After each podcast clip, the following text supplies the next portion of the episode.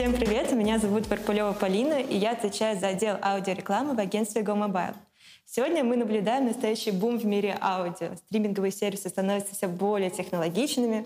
На рынок выходят совершенно новые сервисы, как, например, известный всем Clubhouse.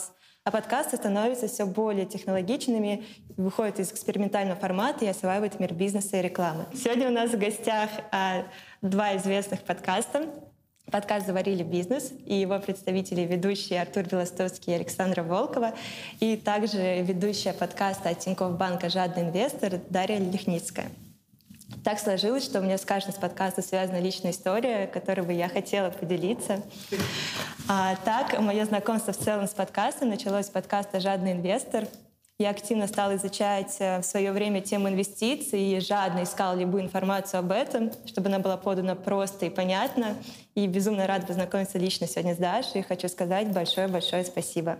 Спасибо. А, про, Очень приятно. А, про подкаст «Заварили бизнес» мне рассказали мои друзья. Они были подписаны на ваш телеграм-канал и рассказали мне историю, как Саша запускает свою кофейню, какой-то тернистый путь. И я тоже не могла пройти мимо истории. И сначала подписалась на сам телеграм-канал, и потом стала постоянной слушательницей. Ребята, спасибо вам большое за такой классный и интересный проект. В целом, хотела бы, чтобы вы тоже сейчас представились и подробнее рассказали друг друг о друге и о себе. Обычно ты как-то все уже рассказала, а, и ну, что я кофейня. Расскажи подробнее про свой проект, потому что я знаю, что вы запускали не просто от себя, но совместно с брендом. Да, я работала редактором очень долгое время. Моя задача была делать контент-маркетинг, то есть для компаний рассказывать о том, как работают их продукты и, или, например, как строить бизнес. Компания Ватор, в которую я пришла главредить, это команда, которая делает сервисы для малого бизнеса. Ну, онлайн-кассы, и внутри них много разных классных сервисов. Но для того, чтобы э, пользователи понимали, как все это использовать во благо своего бизнеса, а не просто там платить за эти сервисы и не понимать, Поэтому нам нужно было очень много всего объяснить о товарном учете, о финансовом учете, о том, как строятся внутри бизнеса какие-то процессы. Малый бизнес может или не знать, как это строится вообще, делать по наитию, или знать, как строится, но не понимать, как использовать сами инструменты. Но и сам рынок был очень молодой, потому что тогда все это было на волне законов ИЗ-54, по которому все должны были ставить онлайн-кассы. В общем, для всех это была новинка, вот эти новые кассы. И мы поняли, что нам нужен какой-то способ поговорить с предпринимателями очень просто и на те темы, которые им действительно важны. Мы понимали, что между нами огромное расстояние. Вот мы сидим в офисе, маркетолог, редактор, юрист, бухгалтер, и вместе пишем какой-нибудь лонгрид, как правильно платить налоги в России, если ты малый бизнес. Ну, come on, насколько это далеко от реальности. А где-то, хотя всего лишь через улицу, но на огромном расстоянии от нас, ментальном, стоит какой-нибудь кофейщик или шаурмечник и пытается свести свести концы с концами и, и там принять поставку лавашей. И мы вот пытаемся с ним разговаривать, еще и как будто бы сверху вниз, поучая его, как ему устроить малый бизнес в России. И э, с, очень много интересов сошлись в одной точке. С одной стороны, нам нужно было прям потестить сам продукт, чтобы мы знали, как он работает на прилавке. Не у нас в лабораторных условиях, а прямо на прилавке, как работает эта касса. И такой запрос был от разработчиков и продуктов нужно было узнать инсайты предпринимателей. Ну, наверное, понимаешь, как, э, э, как это связано. Маркетинг, бренд, понимание, вот, чем они живут, какие у, нас, э, у них боли. И, конечно, хотелось сделать супер классный, яркий проект, э, какой-то медийный, чтобы было э, куча просмотров, прослушиваний. Мы придумали, сначала нам сам, самим не поверилось, насколько это дерзко, просто э, взять и я, и бренд-менеджерица э, Света Панкратова э, вместе пойдем, сделаем свою маленькую кофейню и будем рассказывать, каково это э, делать маленькую кофейню в России. Вокруг этого завертелся медиапроект, э, статьи, телеграм-каналы. Э, бренд-менеджеры и маркетологи получили свои инсайты, продукты получили понимание, как работает продукт, все классно. И тут появился Артур. Было дело, да. А, да я просто был редактором, в, мы работали вместе с Сашей, и я делал всякие разные задачи, но мне постоянно хотелось сделать что-нибудь новое, и как так получилось, что я постоянно слушал подкасты, особенно когда тупил и прокрастинировал, вот, и мне как как часто бывает, когда ты видишь что-то классное, тебе хочется это сделать. И я постоянно ходил, э, несколько раз еще, когда Саша была главредом, приходил к ней и говорил, Саш, давай делать подкасты. Саша говорит, да, конечно, давай, давай. Я такой, все, классно, заручился поддержкой и ничего не сделал. Вот, потом пошел уже к э, другому главному редактору Кате и говорю, Катя, давай делать подкаст. Она говорит, давай, давай, классно. Я такой, блин, надо что-то придумывать. И в какой-то момент я просто посмотрел на то, что Саша делает в Телеграме, э, рассказывает историю о том, как делает кофейню, я подумал, что ну а почему бы как-то это не попробовать сделать в аудио? Ну, э, ну, я, я это себе представил как такой аудиодневник. Вот, но я совершенно не слышал ничего похожего, и тогда я пошел, пошел искать на англоязычном рынке что-то что могло бы хоть как-то вообще показать, как вообще такие вещи устроены, и наткнулся на подкаст «Стартап». И я послушал и такой, а, ну все, теперь понятно. Это должно быть устроено так. И пришел к Саше и, и стал ей говорить, что Саша, теперь у тебя будет еще больше работы. Мы будем делать... Ты будешь делать бизнес, ты будешь писать телеграм-канал, а еще мы с тобой будем делать подкасты. И как-то все завертелось. Э, я сейчас понял, что то, что я тогда делал, это был, в общем-то, питчинг внутри команды, потому что я пришел к редакции, я, меня заставили сделать research, посмотреть, что на рынке происходит, разобраться, как вообще производственный процесс подкастов выглядит, сколько это стоит. И я пришел, сделал такую презентацию, что типа, чуваки, вот подкасты. Классная тема. Давайте делать. Понятно, очень здорово. Даша, расскажи, Я пожалуйста, свою историю. брат или Змей Горыныч. Постараюсь эту историю красиво сделать цикличной. Потому что по факту, вот буквально ребята, они запустили подкаст, и вот мы говорили сейчас на бэкстейже, что вот я послушала их три выпуска и такая, блин, это круто, крутой формат, но типа молодцы, что посмотрели стартап, а я посмотрела на вас, но мне вот не хватило силы воли скопировать. Я такая думаю, ладно, придумаем что-нибудь новое. Ну, типа, тоже пошла в англоязычные подкасты, э, там в тему инвестиций, ну, как бы раз-два я обчелся, там в основном mm-hmm. обычно такие утренние новостные сводки, типа, что произошло, дневные, вечерние, а именно какой-то образ, э, образовательной части, типа, как это работает, и реальных кейсов, такого не было. Ну, на, российском рынке в целом там как бы подкастов не было, вот только «Медузу» можно было слушать, э, пока тебе ноготочки делают, и все. Вот. Но в целом там э, ребята приходили в подкаст, они экспериментировали, были разные форматы, где ребята там просто пьют, например, и ты прямо слышишь, как они бьются этими стаканами, и в этом есть тоже какая-то своя прелесть, или как они обсуждают письма, которые приходят типа к ним в редакцию, и они с них смеются. Вот, но как бы, на тему инвестиций сложно смеяться, вот. А, а в целом запрос у нас как, какой был? Мы тоже не сразу поняли, что это идеальное место для того, чтобы общаться с нашими клиентами. У нас клиенты — это вот инвесторы, как э, ты, как ребята. А, и поэтому как это все появилось? Я просто слушала подкасты во время ноготочков. А, параллельно с этим компания Spotify выпустила свою финансовую отчетность. У них есть акция. А, я полезла в нее читать, а, чтобы написать обзор про компанию. И там было несколько страниц про то, как они инвестируют в подкасты, какая у них большая ставка вот на это направление. Я такая, ну, финансовой отчетности просто так не напишут про как бы про подкаст, про направление, которое типа не взлетит. Начала больше искать по рынку. А, было очень мало каких-то данных. Типа там, я нашла отчет в Бразилии, Э, в России не было, и он появился первый спустя полтора года. Там уже, в принципе, э, еще два года назад были вот эти вопросы, зачем брендам э, подкасты. Ровно год назад мы с Артуром тоже на каком-то питчинге онлайн тоже про это рассказывали. Да, да, да. Это, типа, знаешь, вечный, вопрос. И меня, кажется, ответ такой. Подкаст нужен бренду всегда в любое время, если бренд хочет этого. Э, то есть если это для галочки, типа, ну, это сейчас модно, мы тоже должны делать, проект не взлетит, в, ну, это просто будут люди, которые найм, и они будут этим заниматься.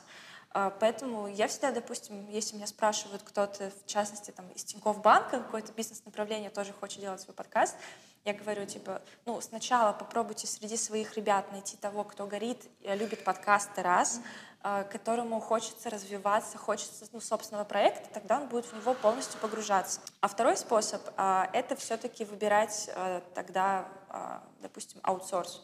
Ну, допустим, подкастерскую студию, которая сама заприфует, предложит какой-то формат, идею, там несколько, и вы как бы уже выберете. Вот. Но у нас формат, он in-house production. То есть мы делаем сами, и в этом есть большие плюсы. Да, мне кажется, Даша подняла очень классный вопрос, зачем нужны бренды подкасты. И в целом вроде бы понятно, все слушают аудио, но в чем это преимущество, выбирая между телеграм-каналом, какими-то статьями, либо соцсетями? Почему именно нужно это делать в аудио?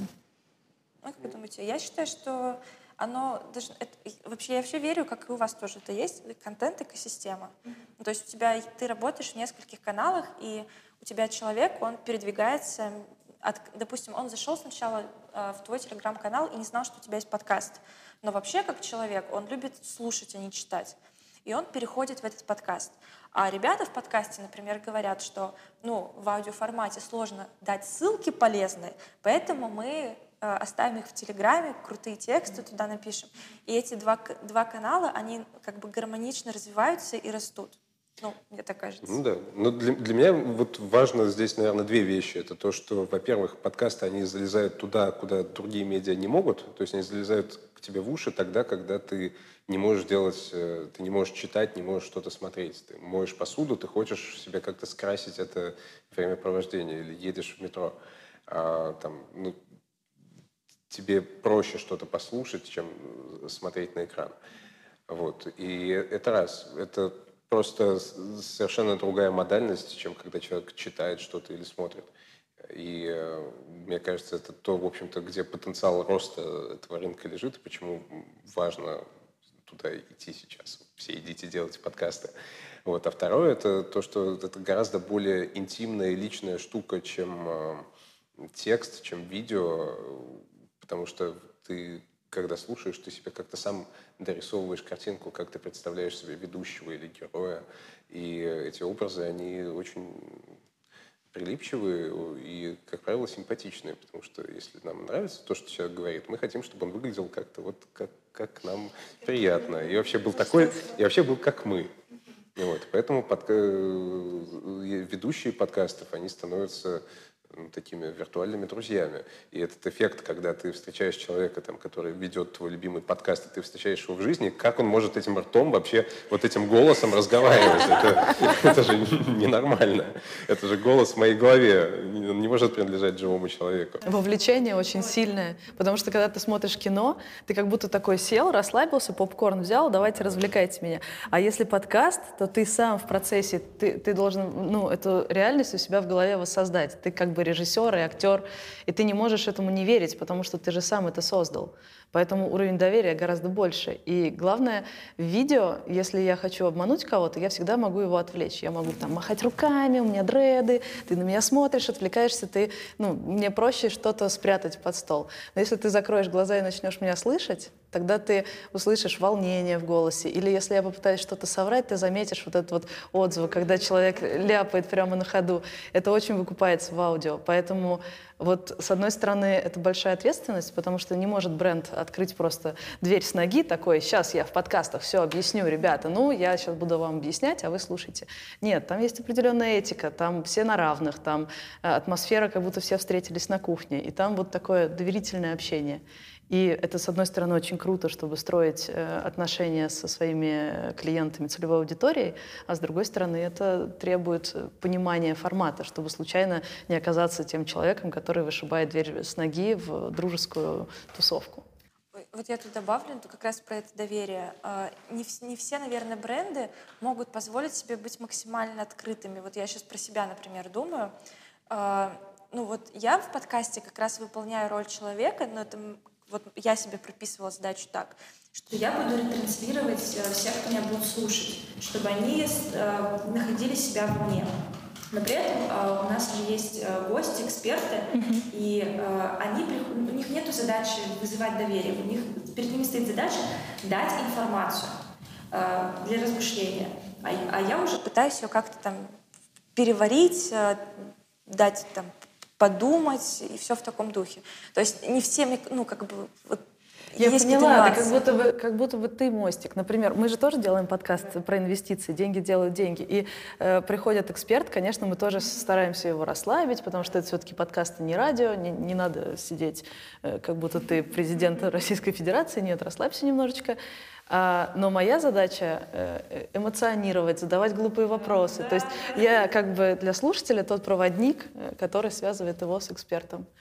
Да, ну и ты то же самое делаешь себя в подкасте. Круто. Потому что иначе не получается. Ты, иногда ты работаешь с экспертами, а среди брендов, э, ну, допустим, вы какая-нибудь э, не буду говорить конкретный пример, допустим, э, у вас сеть э, ресторанов, mm-hmm. и у вас там, допустим, официанты, они, ну, нет, официанты всегда хорошо говорят. А, например, повар, но он не умеет разговаривать да, он не может вызвать доверие, ну, допустим, какой-нибудь. А вы хотите именно про внутряк рассказывать, про эту кухню, что вот приходите.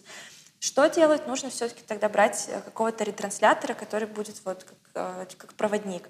Вот. А, либо, не знаю, у вас бизнес, какой-нибудь бренд, э, завязанный на разработке мобильных приложений. И у вас там сидят разработчики, они не умеют разговаривать, ну, они умеют разговаривать, вот, но они используют свой жаргон, а, вот, вот это все. А, они могут быть очень умными, а, знать больше всех остальных, но быть скромными, например. Или же вот в обычной жизни вот я общаюсь с нашими экспертами, которые у нас в подкаст приходят, мы с ними дружим близко, там вот как бы проводим все праздники, и они классные ребята, они очень легко разговаривают, они классно шутят, вот просто я их обожаю, да, но как только э, они, начинают где-то публично выступать, тумблер, все, погнали, мы аналитики. Вот. Mm-hmm. Но как бы это... Честь мундира там, все вот это. Нет, даже, может быть, не честь мундира, а ну, потому что они представляют именно компанию, да, а я все-таки как будто представляю саму себя, поэтому я позволяю, например, быть более эмоциональной. А давайте еще про маркетинг пару слов. Да, Когда к нам приходит клиент э, и хочет узнать, а что ему именно с маркетинговой точки зрения может дать подкаст, мы обычно говорим, перформанс вам подкаст не даст. Нельзя сделать подкаст, который человек послушает, нажмет кнопку, провалится в описание товара и купит. Ну, очень сложно выстроить э, цепочку с положительным роми или рой, да, потому что, ну, просто это так не работает. Э, параллельное слушание предполагает, что телефон у него глубоко в кармане, и даже если мы говорим ссылка в описании, мало кто полезет в это описание, описание, жмякать на эту ссылку. Так что про перформанс-показатели, как KPI, точно стоит забыть. Охваты тоже, э, подкасты, хотя очень бурно развиваются, но там по-прежнему охваты меньше, например, чем на YouTube.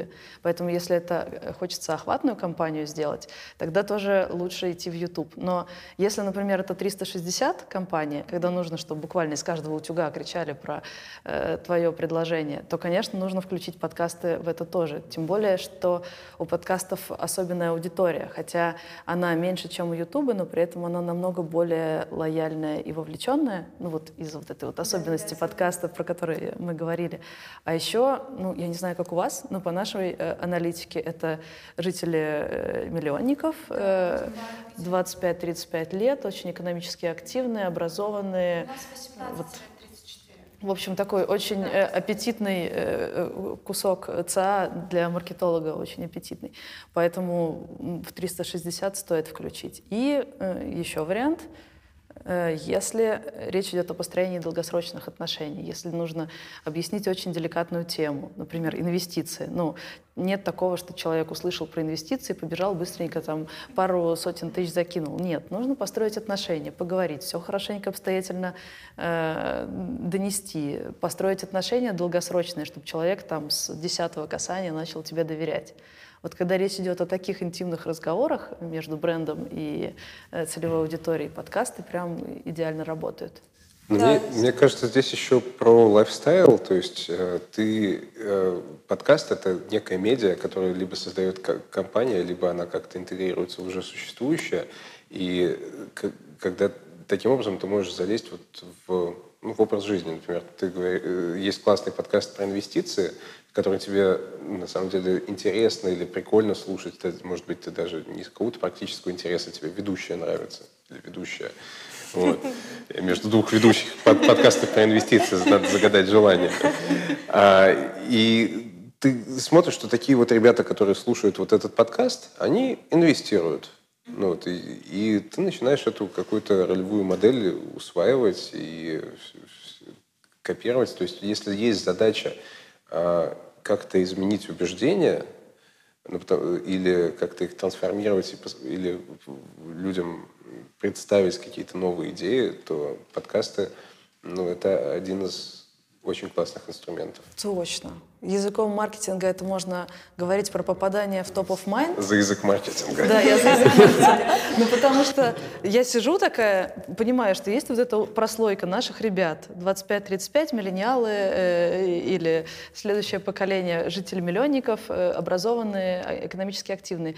И я думаю, а вот я как представитель этих ребят, я какие кроссовки должна носить? Или мне продукты где заказывать? И тут я слышу в подкасте интеграцию там про самокат и, и думаю, ага, ну, значит, надо выбирать самокат. Не то, что мне принципиально, просто мои чуваки пользуются этим сервисом.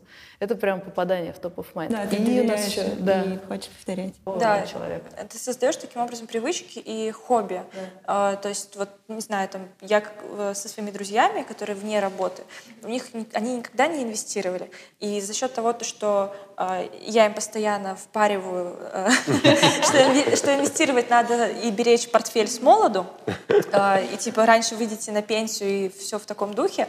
А, один человек меня услышал. Потом Третий узнал, что нас уже двое, и такой, а как ты это сделал, а что ты сделал, и все. И, в общем, это растет секта, и у меня теперь не осталось вообще в моем окружении друзей или знакомых, которые бы не инвестировали. То есть э, мы как бы уже говорим о том, что это какая-то там новая экономическая реальность или новое хобби, можно сказать, молодых людей, с которым ты себя ассоциируешь. И именно когда представители, там, блогеры, например, и те же самые подкастеры говорят, что они это делают, они оказывают существенное влияние. А, и по поводу а, конверсии в продажах хотела ставить пару копеек своих, потому что мы дико гордимся, что у нас такая штука есть. А, у нас просто подкаст, он еще выходит не только на внешних площадках, а на внутренних, внутри приложения. И изначально первый сезон вы его нигде в интернете не найдете, потому что он существовал только в приложении, у кого есть оно. И там фишка в том, что к каждой, а, каждому подкасту, к любой новости, к любому виду контента мы можем прикрепить а, ссылочки на те компании и акции, про которые рассказываем. Вот. Но а, по идее тогда та логика, что люди не переходят по ссылкам, она как бы убивает всю эту идею. Но мы используем у себя в данном случае обычный HTML Э, аудиоплеер, который я нашла в интернете. Потому что, когда я пришла к разработчикам, э, а у нас тогда было, знаешь, типа по 5000 прослушиваний подкаста, э, ну, с, с просьбой, ребята, сделайте мне аудиоплеер внутряк, они такие, не, все, у нас весь все бэклоги заняты, типа на несколько месяцев вперед все эти релизы, типа это не приоритетная задача. Я такая, ну и ладно, все, взяла HTML-код, и э, он как бы поженился с нашим приложением, но не до конца. Ты, если выключаешь экран, он потухает, у тебя подкаст перестает воспроизводиться.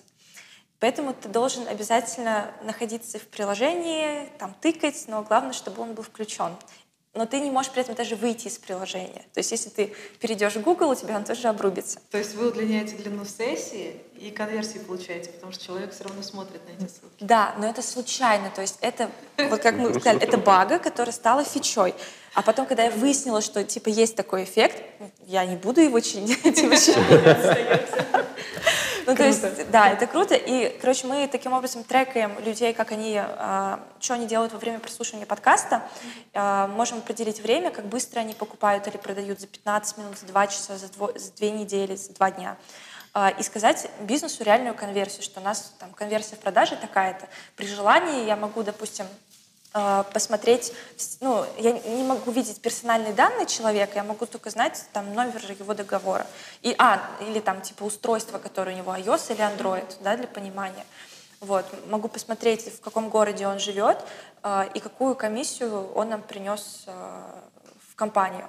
Ну, как бы, понятное дело, что там копеечная mm-hmm. и, и, как бы история идет, это не такие массовые охваты.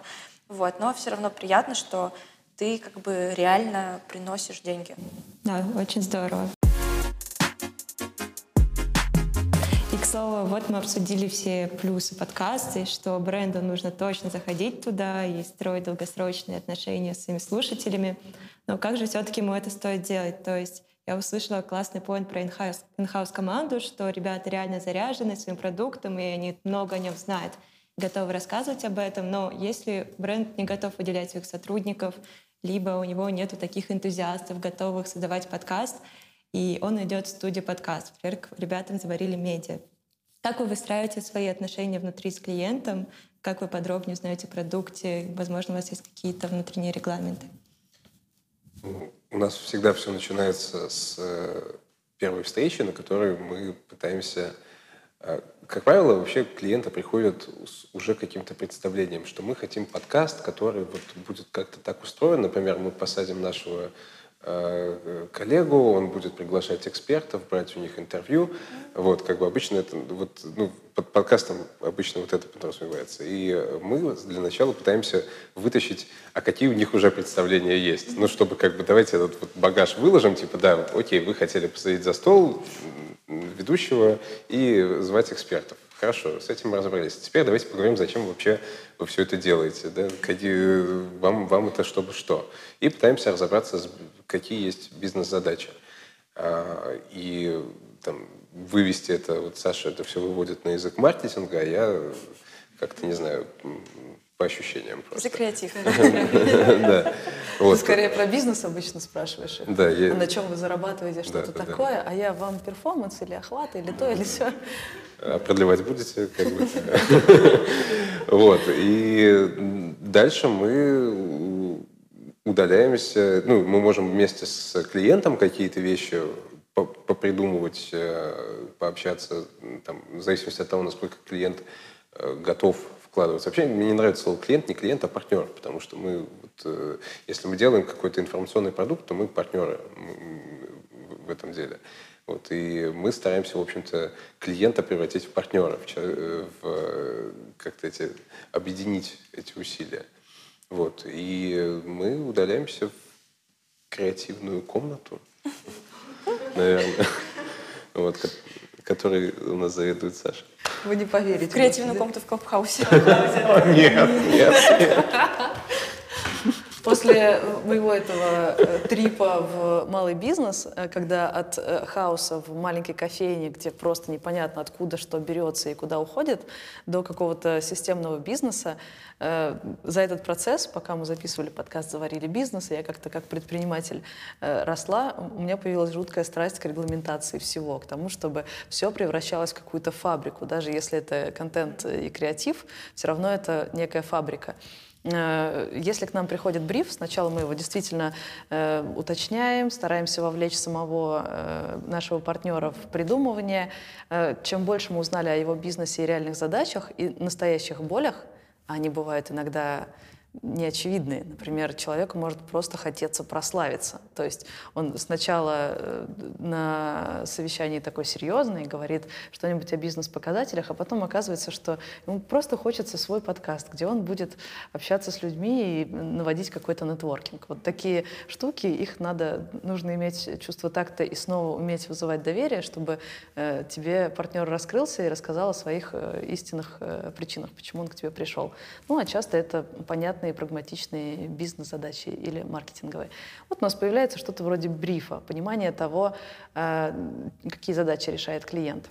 Ну или мы уже сделали его партнером. Э, дальше включается, да, дальше включается креативная фабрика. У нее есть несколько этапов. На первом этапе мы просто зачитываем вот эту вводную информацию и всей командой штормим, просто придумываем. Тут главное правило не говорить «нет» и «но», а наоборот говорить «да» и. Ну, в общем, стандартные правила вот эти шесть, шесть шляп, вот эта да. вся история. Ну, мы просто, просто каждый приносит свои смутные идеи. Иногда идея заключается, не знаю, в, в саунде или просто в э, каком-то смутном ощущении, а иногда в нарративе, иногда в кто будет ведущим, что-то такое. Э, получается штук 15 каких-то идей. Потом те, которые более-менее выглядят э, более-менее клево, кто-то из команды забирает на доработку. В следующий раз мы встречаемся, и тот, кто забрал себе идею, уже приходит с презентацией, где старается это нам продать. И вот тут уже включаются наши критики. А как ты собираешься это делать? А почему ты думаешь, что это заинтересует большое количество людей? А какой формат? Подожди, а что конкретно звучит в кадре? Э, как ты будешь это доносить? В общем, миллион вопросов. Конечно же, вопросы тоже записаны. Тут тоже есть некий регламент. В общем, у нас есть креатив креативный процесс, где мы в результате создаем брифы, в которые мы сами верим.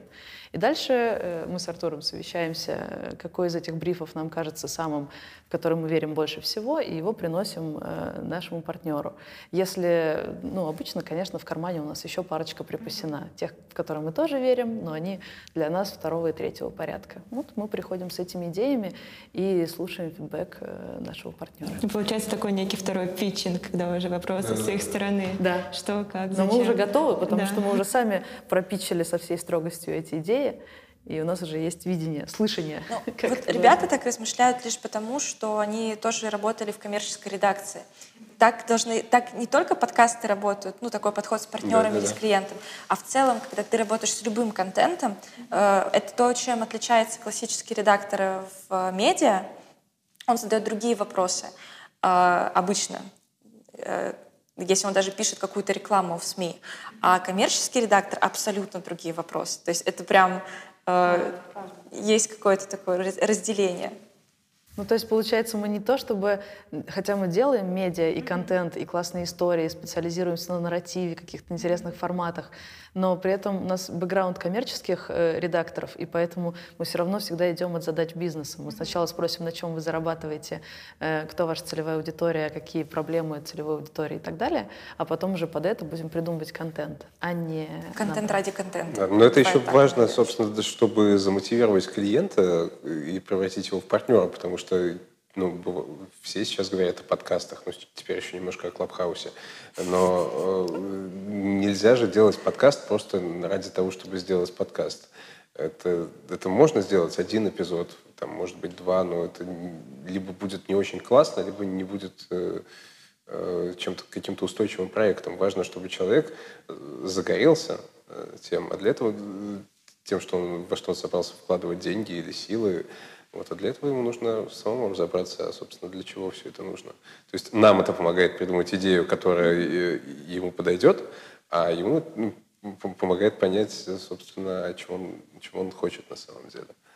Да, здорово. И предположим, клиент все-таки решил делать подкаст in-house команды. Насколько будет различаться качество с технической стороны? Ну, Даша, вот расскажи тут- про свой опыт. Вот смотря какая команда и какие возможности. То есть если там начальство оно не поскупится, оно может ну, купить хотя бы два микрофона подкастерских, пр- простых, начать с этого. Или как все любили говорить, когда подкастов еще не было, и начала, началась вот эта идеология, в каждой второй статье было вот это. Наденьте на свой iPhone э, капроновый носок или просто носок. Меня это убивало. И до сих пор, типа, если я вижу этот цвет, я не знаю, почему меня так раздражает, но типа нельзя так относиться к качеству звука. Нельзя так насиловать все равно свои уши. Вот. Ну, как бы у, моего- у нашего звукорежиссера у него прям пунктик. И вот я целый год записывала подкаст в шкафу дома. А, И, может быть, из-за того, что я знаю, что у меня в шкафу находится, но я периодически себя ловила, как будто я слышу шели своих платьев. Ну вот, э, то есть ну, ты, ты как все равно отвечаешь за, за результат.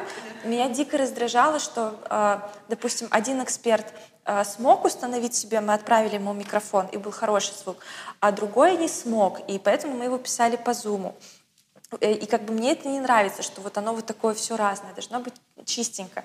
Но тут как бы даже, ну, если там вот техника, то вот окей, вот это нужна студия, возможно, возможно, э, ну, по- по-всякому. То есть нужно поменьше стекла, чтобы звук не резонировал, в шкаф идеально сесть, там все так, все хорошо. Э, Желательно, чтобы соседи ничего не ремонтировали, крышу не долбили, потому что это тоже все, оказывается, отражается. А так, ну, у нас просто в Тинькофф есть собственная видеостудия, которую используют для съемки рекламы, фотосессий, каких-то там прямых эфиров, вебинаров. Э, И в какой-то момент она в целом была достаточно свободной, не занятой по графику, и она вся обита вот всем вот этим поролоном, которым нужно. И я спросила вот руководителя видеостудии, можно ли, вот мне, короче, хочу делать подкаст. Мне нужен звукорежиссер, мне нужна студия, и мне нужны микрофоны. А, Он сказал, все, это с моей стороны. Я говорю, а что с моей? Он говорит, а, ну, мне нужно, типа, нужна музыка для джингла, чтобы а, звукач сделал. У нас как бы звукач, он озвучивает а, вступление, там все вставки, вот у него прям шикарный голос. Вот. Типа написать ему все это, я нашла джингл, купила его за 99 долларов. То есть тоже нельзя тырить их. Ну, возможно, с бесплатных стоков можно, но вот мне все это не нравилось. Там вся музыка, как будто а, ты играешь в игру Sims, а, либо, ну, либо она, я ее называю заупокойной. Это вот российская заупокойная а, джинглы. Я не знаю, почему многие подкастеры в самом начале такие спокойные. Ну, то есть как драйва нету, что-то такого. И у меня была задача найти прямо такой чуть ли не рэпчик, бит, под, и, под который я прямо писала текст и следила, чтобы там, типа, наш звукач Рома, он секунды в секунду, типа, вот в этот ритм читал. Мне прямо было очень важно, типа, задать тон подкаста. Вот. И при этом на, мне, э, кто-то писал в э, отзывах, типа, ребята, у вас заставка 30 секунд. Мы все поняли, что это вы инвестиции. Пожалуйста, типа, сократите. Э, и я долго об этом думала, с кем-то тоже консультировалась, и мне сказали, это твой подкаст, вот что хочешь, то и делаешь. Если тебе кажется, что это красиво и это правильно, оставляешь. Но ну, а в целом я там, когда вижу график прослушивания, я просто вижу, что люди нажимают э, пропустить два раза 15 секунд, вот, но дальше-то они не отваливаются. Вот. Но те, кто хочет, вот как я, они слушают с самого начала. У меня настроение поднимается. Всегда слушают джинглы. Вот. И, соответственно, вот мы ходим в эту студию, она прям в офисе у нас находится. Это супер удобно. Типа мы собрались с аналитиками во время обеда, обсудили, что мы хотим обсудить. Э, типа мини-сценарий такой в голове сделали. Э, спустились чуть пониже, поговорили 15-20 минут, у нас короткие выпуски. Вот. Э, ну, первое время мы долго писались, типа час, потому что у них не было опыта говорения.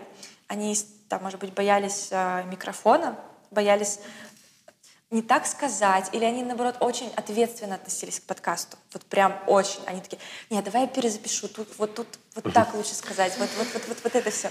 И, и ты их пытаешься успокоить, типа, слушай, дыши, расслабься, все хорошо, ты великолепен. Ну вот начинается вот это.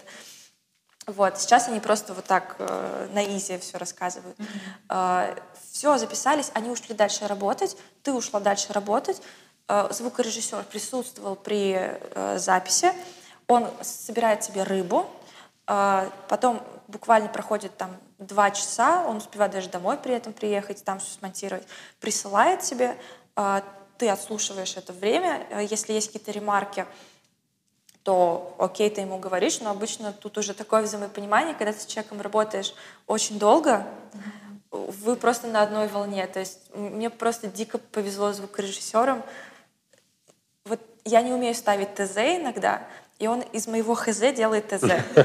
И, и, и прям ни одной типа ремарки нету. Вот. И все, он присылает. У нас весь вот этот in-house production, он занимает, э, ну, вместе с монтажом, типа, потратить время на написание новостей, почитать что-то. Э, суммарно, ну, типа, часов шесть. Но при этом у каждого из участника это не по шесть часов. У каждого там разные вот э, слоты. И, и, и все мы публикуем день в день, и тогда же потом на следующие уже соцсети подключаем, чтобы сказать, что вот у нас вышел новый подкаст. Mm-hmm. Сами нарисовать там... Ну, обложка у нас всегда стандартная, готовая, поэтому... Ну, как бы в этом прелесть есть в том, что вы делаете это быстро, mm-hmm. хотя бывают такие подкасты, которые просто к новостному фону не привязаны, и их можно пулами записывать, например, интервью с разными экспертами. Тогда, если нету собственной студии, э, есть смысл арендовать э, собственную, арендовать э, монтажера, например, ну, ты будешь ему платить как за рабочую смену, например, ну или как вы там договоритесь, там, или, может быть, постфактум за количество минут или всего прочего. Ну, просто так будет дешевле, чем если вы каждый раз будете все это снимать, мне кажется. Тут важно разделять еще, что есть компании, у которых есть ты редакция уже, ну или какое-то, ну, да. и, как, э, и тогда производство подкастов действительно может стать как бы одним из направлений в деятельности этой редакции. У вас уже есть редактор, уже есть люди, которые думают про смысл, про контент, там, про истории, э, и они по, по долгу службы понимают вообще, как устроен ваш бизнес, ну, если это хороший редактор, вот как в Тинькове. А, а, а, а есть компании, у которых в принципе нет людей, которые занимаются контентом. У них, может быть, есть какой-нибудь SMM-щик на аутсорсе. Ну, и, и понятно, что если мы говорим о гигантах, то там всегда есть контент-машина. Но если это mm-hmm. какие-то средние, небольшие компании, там просто нет этих людей. Да, и так. если у них появляется желание производить какой-то контент, им нужно либо нанимать внутрь себе этих людей, либо и идти куда-то к тем, кто будет это делать. И вот тут, мне кажется, есть еще одно разделение. Есть подкасты, а, когда бренд хочет сам сделать подкаст, и тогда вот э, важно там, ну, можно либо своих сотрудников загрузить, либо найти какой-нибудь э, аутсорсный продакшн, который сделает по твоему ТЗ нечто, да, то есть тебе, в принципе, нужны руки, просто которые реализуют какой-то замысел, ну, может, еще что-то придумают. А есть история, когда бренд хочет стать, ну, мне кажется, это разное, когда бренд хочет стать причастным к какой-то классной медиа, э, медиа-истории, к какому-то классному медиапроекту. И тогда бренд его может, как бы, он не присутствует во всем этом, он просто становится там, партнер, партнером, спонсором да. спецпроекта, да? Вот, да, там сезоны. Приходите к нам. Это даже круче, мне кажется, чем если рассказывать про себя любимых, э, про то, что гонять экспертов и прочее. Мне вот это нравится, потому что это как раз вот такие классные медиа-истории, там, типа, не знаю, расследование холода и вот прочее, вот их бы как раз бы проспонсировать. Слушай, я хотела твою мысль подхватить. Э, мне кажется, мне очень близко к твоему пониманию, потому что я была по обе стороны. Я была и в компании, которая пытается забрифовать агентство, при этом мы делали сложные продукты для бизнеса, сложные для понимания. Нужно понимать и жизу э, настоящего малого бизнеса, и очень много в IT-системах, каких-то нюансах. И агентство, ну, я же их понимаю, агентство — это тоже бизнес. У него есть э, ну, определенный лимит времени на погружение в задачу. И вот за то время, сколько они э, отвели на понимание нашей задачи, нас как сервиса для малого бизнеса, они не успевают вкурить. Они пытаются вроде вот методом тыка куда-то попасть, но они, ну, не, не, все не туда. И кажется, здесь решение может быть только если ты ищешь агентство, у которого уже есть в списке подобные проекты, и значит, оно уже погружалось в эту тему. То есть, например, э, если позвать э, ребят, которые никогда даже близко не соприкасались с какой-нибудь, э, с каким-нибудь научпопом, не знаю, с чем-то таким, они могут просто очень долго погружаться да, в кстати, процесс. я с тобой согласна. Вот... Но, но подожди, еще штука, есть и обратная сторона, когда э, один из клиентов, который к нам пришел, ребята, которые очень горят подкастами, делали in-house подкаст, очень плохой. Ну, в смысле, видно по количеству прослушиваний и по отзывам, что получилось не очень. При этом ребята всю душу вложили, они, они они старались. И дальше мы уже начали делать что-то вместе, и стало понятно, что они и как э, носители экспертизы очень крутые, и как командные игроки очень крутые. Чего им не хватало, это вот эта экспертиза в том, как делать именно контент. Они не понимают, что такое сторителлинг, как э, редактировать вот этого всего. Поэтому всех их знаний и всего энтузиазма не хватило, чтобы, немножечко не хватило, чтобы сделать классный подкаст. Добавляемся мы, как ребята, которые классно разбираются именно в этом, как сделать крутую историю, и вместе в синергии запускаем прям крутую штуку. Насколько обычно это дольше история, когда ты работаешь с брендом, с партнером, чем когда ты делаешь подкаст в инхаус командой? Ведь явно это же удлиняется вся коммуникация. Насколько дольше построены все процессы? А почему должно быть дольше? Подожди, если у тебя инхаус, вот такой же процесс, как Даша сейчас описала, mm-hmm. такой же процесс могли бы построить мы, просто не внутри команды, не э, внутри компании, а снаружи. Процесс-то был бы такой же. Там, конечно, есть какой-то лаг, пока договорились, пока попридумывали. Наверное, это уйдет пару месяцев. Ну, все-таки, да. мне кажется, когда ты своей внутренней команды в компании, то вы находитесь практически в одном пространстве. Ну, предположим, да, сейчас но у вас нет, еще да. куча других рабочих задач, и подкаст, видишь, ты подкаст изначально это... в свободное время, получается, Да, это, был, это вот было хобби, то есть, э, ну, как бы, и никто его сильно, знаешь, не выделял из наших э, там топов, э, типа наших боссов. Ну, то есть я видела по прослушиваниям и понимала, что это топовый подкаст в России. Как это понять? Смотреть статистику либо-либо, Э, ребят э, заварили бизнес э, и бизнес-роботы мечты, и «Медуза». Вот три которых я точно скажу, которые честно делятся, сколько у них прослушиваний. И ты можешь сравнить и понять, что я в авангарде вместе с этими чуваками. Вот, потому что э, открытая информация у тебя, э, как у слушателя или как э, рекламодателя, нету по подкастам. И ты не можешь понять, а тысяча прослушиваний на выпуск это хорошо или плохо? Типа я, у меня совсем дурацкий выпуск, ну, типа подкаст, я делаю что-то неправильно. Либо я уже среднячок, и это хорошо в моей там нишевой специализации.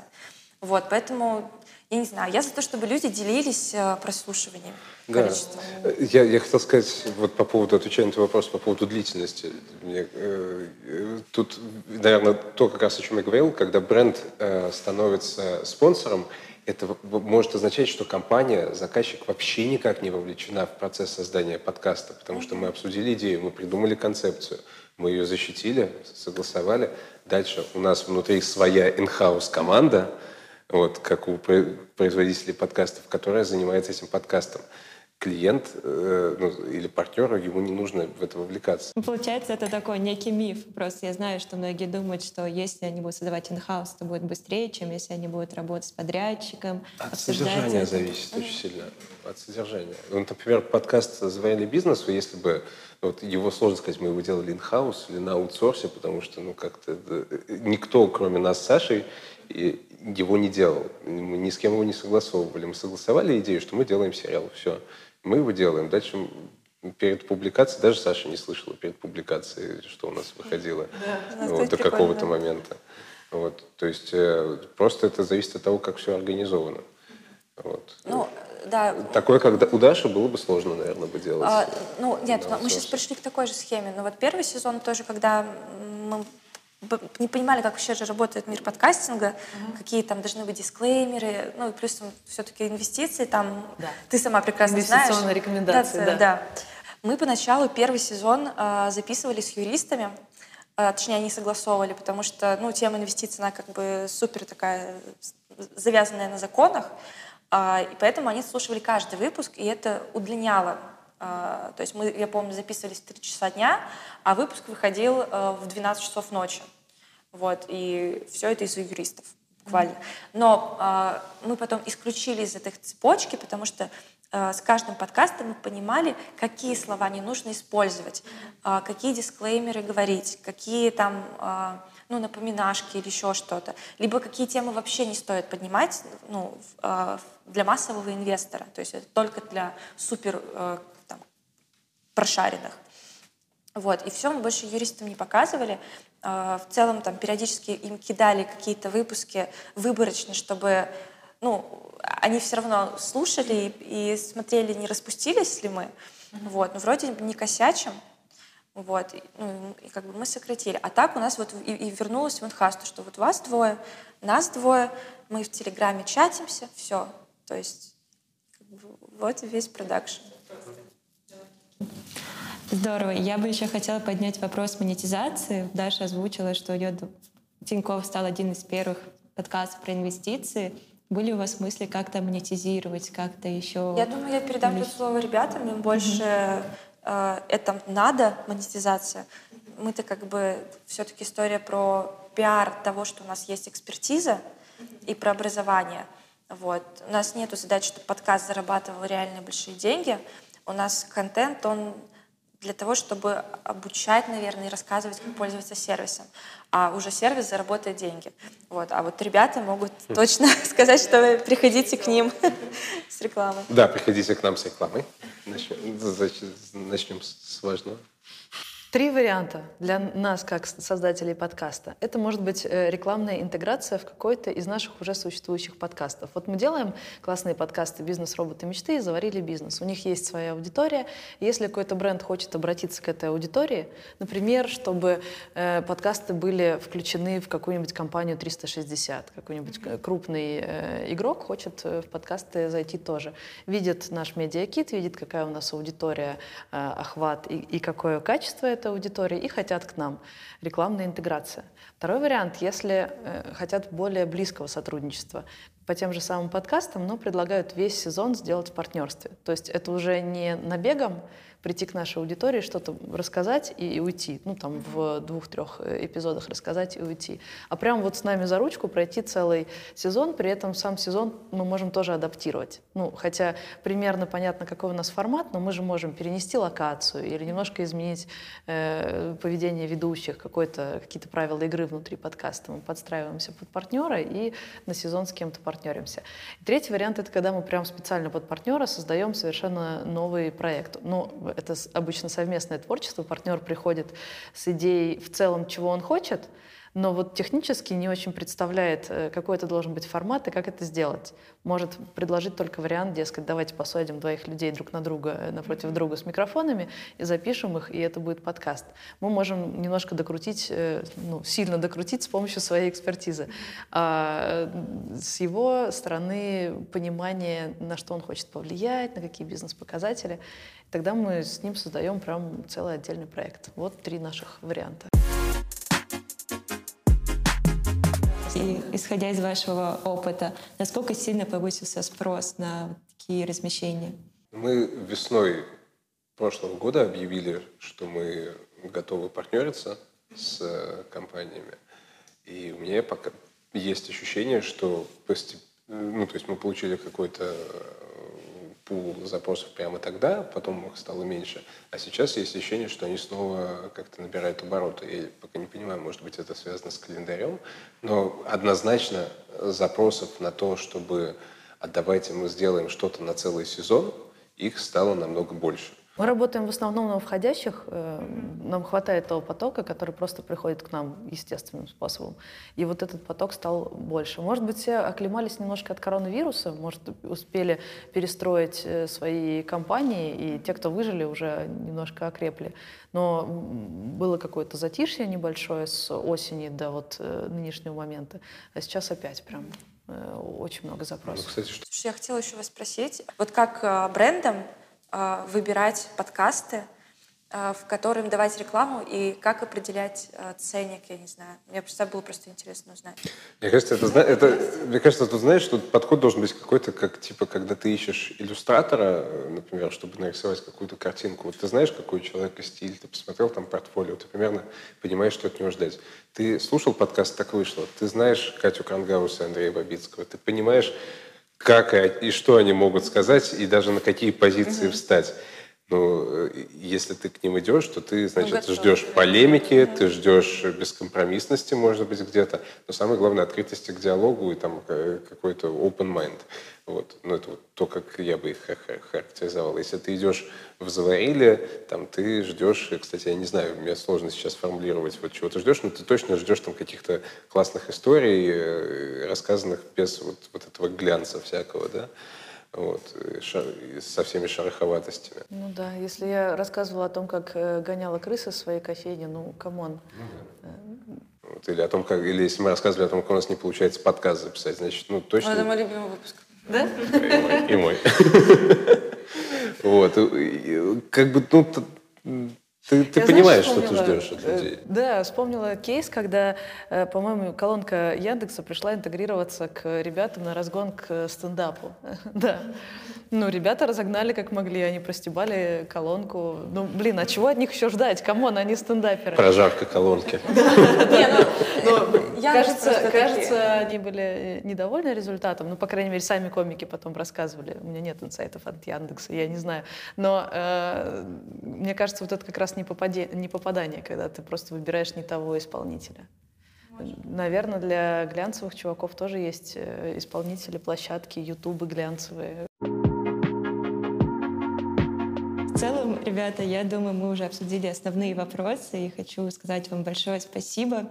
Наверное, под конец нашего выпуска хотела предложить вам еще раз прорекламировать ваши подкасты, рассказать про них слушателям и промотировать их. Подкаст «Жадный инвестор» — это подкаст на самом деле уже для тех людей, которые инвестируют, потому что наши слушатели просили эволюционировать нас вместе с ними, а, поэтому мы это сделали.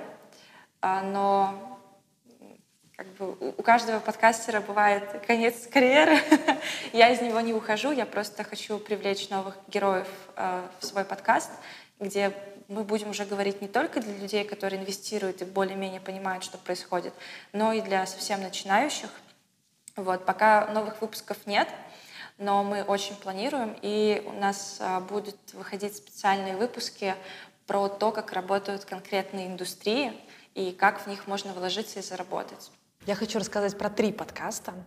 Первый наш подкаст, с которого все началось, это подкаст «Заварили бизнес». Первые три сезона, три? Два. Два. Первые два сезона мы рассказывали там буквально сериал, э, прям в режиме реального времени про мою жизнь, про то, как я строю первый свой бизнес, кофейню в Москве. Максимально искренний и максимально э, нарративный, такой, с погружением в реальность, потому что мы там ничего не придумывали, там настоящая жизнь и очень много экшена. Такая была э, развеселая жизнь пару лет. А последний сезон, ну, его всегда можно слушать, он всегда актуальный с первого э, до последнего выпуска. Это сериал, и кажется, это первый такой нарративный масштабный подкаст в России. Надеюсь, я Почти, ну, ну, почти про, тебя про, спасает, про бизнес, да. про бизнес уже уж точно. Про бизнес точно, да. Весь а, в орденах, в медалях. Э, подкаст, да, в орденах, в медалях. Мы премию Эфи даже получили за него, представляете, маркетинговую. А, а последний сезон мы берем интервью у других предпринимателей. Сначала берем интервью, а потом с Артуром, э, как в школе злословия, обсуждаем, но по-доброму, э, этот бизнес. Школа добрословия. Э, школа добрословия, да. Но это такие, если раньше это был сериал, то сейчас это такие маленькие новеллы. Да. С историями разных предпринимателей. А второй подкаст «Бизнес, роботы, мечты». Я его просто обожаю, потому что это клуб предпринимателей. А, мы изначально его запускали как такое ток-шоу про бизнес, но мы с ребятами настолько э, вросли друг в друга, настолько подружились. Это предприниматели из разных сфер и с разными объемами бизнеса. В начале каждого выпуска каждый говорит, чем он занимается и какой у, них, э, у него оборот в год. Это важно, чтобы слушатель всегда понимал, это малюсенький бизнес, типа пара точек, или это масштабный бизнес э, с многомиллиардными оборотами. И мы с ребятами обсуждаем то, что у каждого болело. У кого-то сотрудник проворовался, уволили, у кого-то товарный учет не сходится, кто-то не знает, как личную жизнь совмещать с бизнесом. И каждый раз мы в этом узком кругу в клуба предпринимателей обсуждаем эти штуки. Поскольку мы очень подружились, это правда стала такая вайбовая штука, э, как будто мы с ребятами в бар пришли и по чесноку прям разговариваем про свой бизнес. Мне вот его чесноковость нравится. Для, для, для меня это вот, собственно, можно эти два подкаста объединить э, одним простым выражением, что это подкасты о том, как на самом деле делается бизнес в России, вот э, руками. По трушности угораем.